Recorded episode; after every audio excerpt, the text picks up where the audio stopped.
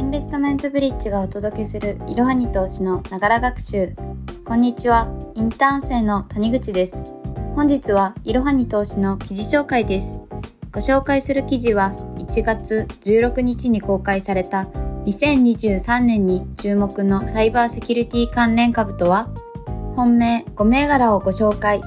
日本個別株です。まずは本記事の結論3点。1、サイバーセキュリティとは重要なシステムや機密情報などを悪意ある攻撃から保護すること。2、サイバーセキュリティ市場は順調に拡大してきており、これからも成長が期待されている。3、サイバーセキュリティクラウドといった業績が良く、将来性のある企業に注目です。多様な IT 企業が発達した現代社会では多くの人がスマートフォンやパソコンを使用しています。実はあなたの使用しているシステムやアプリケーションは外部からの様々な脅威にさらされている可能性があります。そこで重要になってくるのがサイバーセキュリティです。今回はサイバーセキュリティ市場と今後の見通し、今注目したいサイバーセキュリティ関連銘柄などをわかりやすく解説していきます。セキュリティには大きく2つあり、それが情報セキュリティとサイバーセキュリティです。では、情報セキュリティとは何なのでしょうか？まず、情報は CIA という3つの要素が保たれることで正確性や信頼性が向上します。CIA の C は機密性、コンフィデンシアリティです。ある情報へのアクセスを認められた人だけがその情報にアクセスできる状態を確保することです。I とは完全性、インテグリティです。情報が破壊、改ざん、または削除されていない状態を確保することです。A は可用性、アベイラビリティです。情報へのアクセスを認められた人が必要な時に中断することなく情報にアクセスできる状態を確保することです。情報セキュリティではこの CIA の状態を守るために情報をどう扱えばよいかを考えています。次にサイバーセキュリティについてです。サイバーセキュリティとはコンピュータ、ネットワークに関するサイバーと安全、保障、防衛手段、セキュリティを組み合わせた用語です。そして情報セキュリティの3要素である CIA の脅威となる原因に対処するという考え方になります。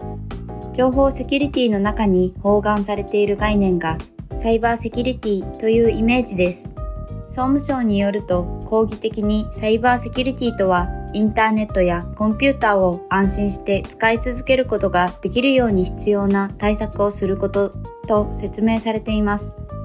例えば、サイバーセキュリティ初心者のための3原則として、ソフトウェアの更新、ID とパスワードの適切な管理、ウイルス対策、ソフト、サービスの導入が推奨されています。では、サイバーセキュリティ市場の動向、今後の見通しを見ていきましょう。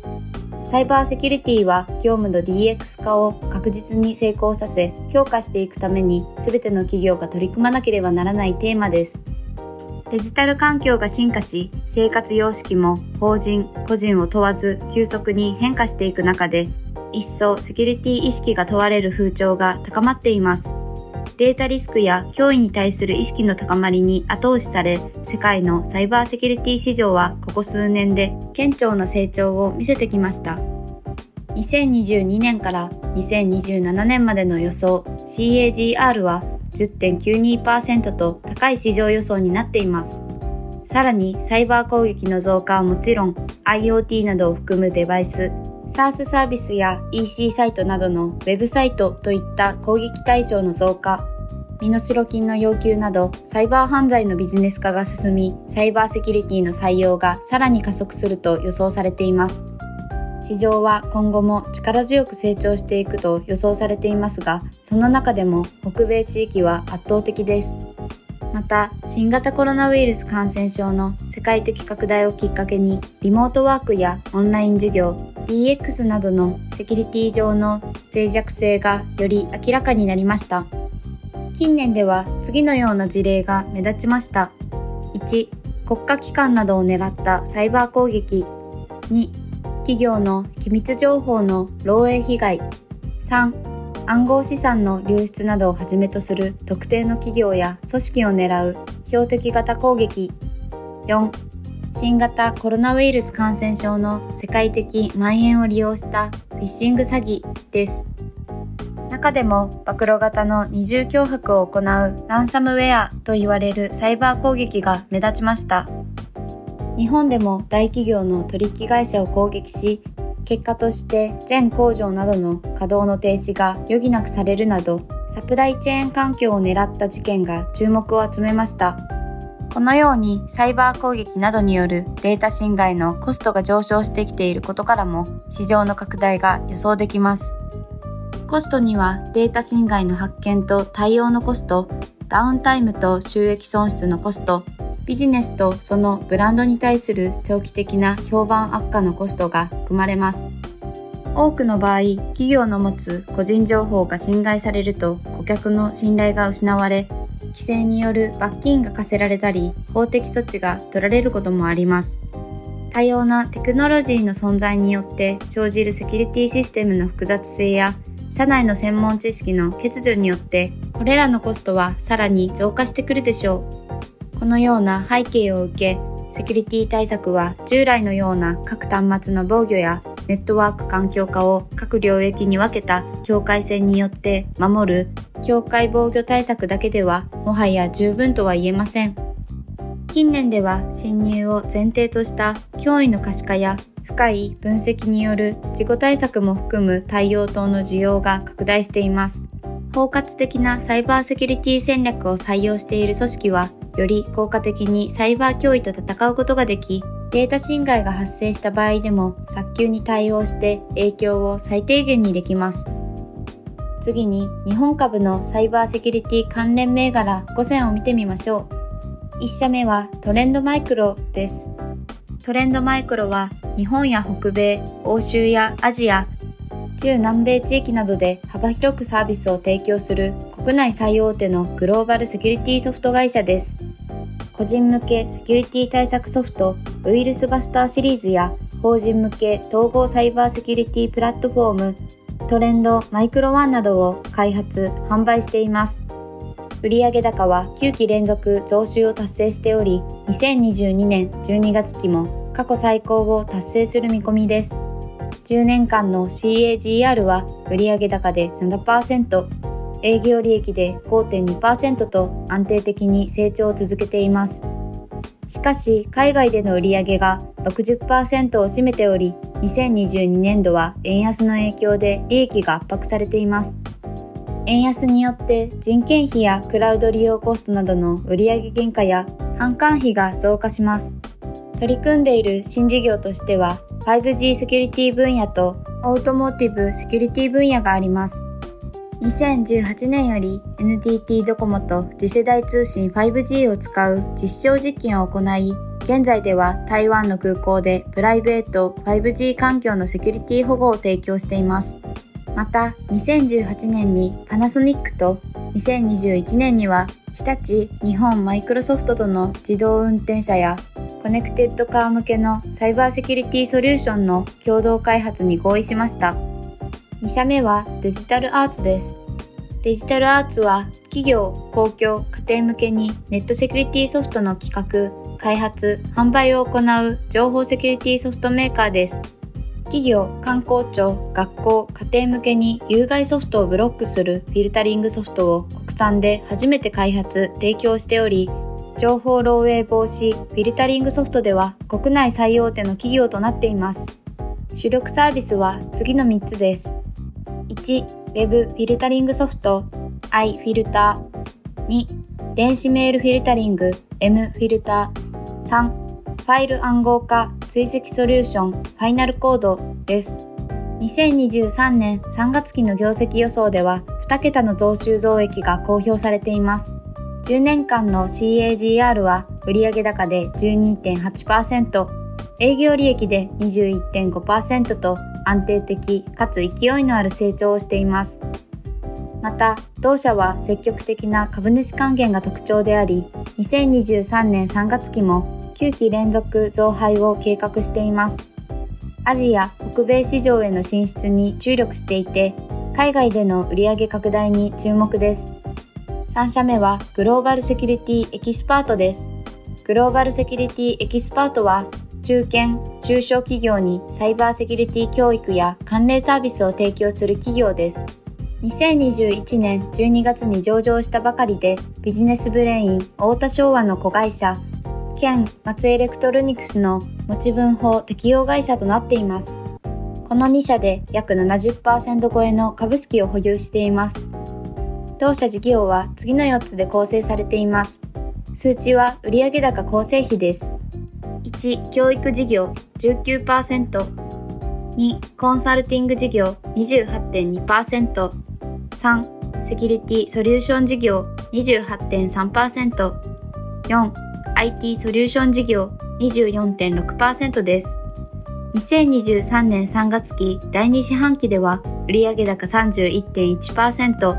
営業利益75.5%と過去最高の増収増益となりました。営業利益率も過去最高の15.9%を達成しており、高収益体質が伺えます。中堅・中小企業におけるセキュリティ対策ニーズや IT 企業、SIR におけるセキュリティ教育ニーズが飛躍的に向上している現状で、年率25%の売上成長を目指しています。4社目はサイバーセキュリティクラウドです。サイバーセキュリティクラウドは世界有数のサイバー脅威インテリジェンスと人工知能技術を活用した Web アプリケーションのセキュリティサービスを全世界に向けて提供している企業です。主に次の4つのプロダクトを展開しています。1、クラウド型 WAF 攻撃遮断くん。2、パブリッククラウド WAF 自動運用サービス WafCharm。3、AWS WAF 専用ルールセット AWS WAF マネージドルールズ4脆弱性情報収集管理ツール SIDFM です。中でもウェブサイトへのサイバー攻撃の可視化、遮断ツール攻撃遮断君は同社の主力サービスともなっています。外部からのサイバー攻撃を遮断し、個人情報漏洩、改ざん、サービス停止などから企業のウェブサイトを守るクラウド型サービスで導入者数やサイト数で国内1位を獲得しています。2022年12月期第3四半期決算では、売上高前年同期比28.3%、営業利益0.2%の増収増益で着地しました。すべてのプロダクトでユーザー数は増加しており、通期決算予想でも6期連続での増収増益予想になっています。売上の大半が解約率の低いストック収益なので、営業利益率は15.9%と高い水準にあります。同社は2025年に向けて売上高の年平均成長率30%以上、営業利益を3倍超えに拡大する計画を掲げています。そんな中、AWS、WAF、マネージドルールセラーや AWS による共同販売プログラムに日本のメーカーは唯一選ばれました。また、2022年11月より AWS マーケットプレイスで AWS 専用の WAF チャームを販売開始したことにより、海外の販路がさらに拡大することが期待されます。5社目はブロードバンドセキュリティです。ブロードバンドセキュリティは IT セキュリティサービスに特化したトータルセキュリティサービスプロバイダーです。SBI ホールディングスの子会社で先ほど紹介したグローバルセキュリティエキスパートと2022年から資本業務提携しています。同社は3つのサービスカテゴリーを核にサービスを展開しています。1、セキュリティ監査コンサルティング。2、脆弱性診断。3、情報漏洩 IT 対策です。サービスプロバイダーとしてのニュートラルな立場から高品質、最先端の技術力で対応できることが特徴です。豊富な実績もあり、クライアント個別のニーズやスピードに応えることができる柔軟な体制が整っています。2022年6月期通期決算では、売上高前期比20.1%、営業利益141.6%の増収増益でした。これにより6期連続での増収、5四半期連続での増益となり、5年間の CAGR は売上高で11.2%、営業利益で23.4%となっています。2023年6月期の業績予想でも売上高、営業利益ともに2桁成長を見込んでおり、営業利益率は10%台を目指しています。ここまでサイバーセキュリティの基礎知識や市場動向、関連銘柄について詳しく解説してきました。最後に今回最も重要なポイントを振り返っておきましょう。サイバーセキュリティとはインターネットやコンピューターを安心して使い続けることができるように必要な対策をすること、情報の機密性、完全性、可用性を守るため脅威となる原因に対処するという考え方。サイバーセキュリティ市場の見通しはデジタル環境が進化し、様々な脅威に対する意識の高まりに後押しされ、世界のサイバーセキュリティ市場は顕著な推移を見せました。テクノロジーとサイバー攻撃が共に多様化する中で、今後もサイバーセキュリティ対策需要は拡大していくでしょう。それでは本日の息抜きです。先日、家族とグアムへ旅行に行きました。家族で行くことができたのは3年ぶりだったので、とても嬉しかったです。グアムは日本のように四季はなく、一年中夏なので、海やプールで泳いだりと有意義な時間を過ごせました。年が明ける10分前くらいからは海で花火が上がりました。コロナが流行り3年ほど花火を見ていなかったので久しぶりに見る花火はとても綺麗で感動しました。大学生になり実家を離れているので年末年始は家族と長い時間一緒にいることができてとても幸せでした。2023年も家族と過ごせる時間を大切にしていきたいと思います。本日も最後までご視聴いただきありがとうございました。ぜひこの番組への登録と評価をお願いいたします。ポッドキャストのほか公式 LINE アカウント、Twitter、Instagram、Facebook と各種 SNS においても投稿をしているのでフォローもよろしくお願いします。いろはに投資でぜひ検索してみてください。また、株式会社インベストメントブリッジは個人投資家向けの IR 企業情報サイトブリッジサロンも運営しています。こちらも説明欄記載の URL よりぜひご覧ください。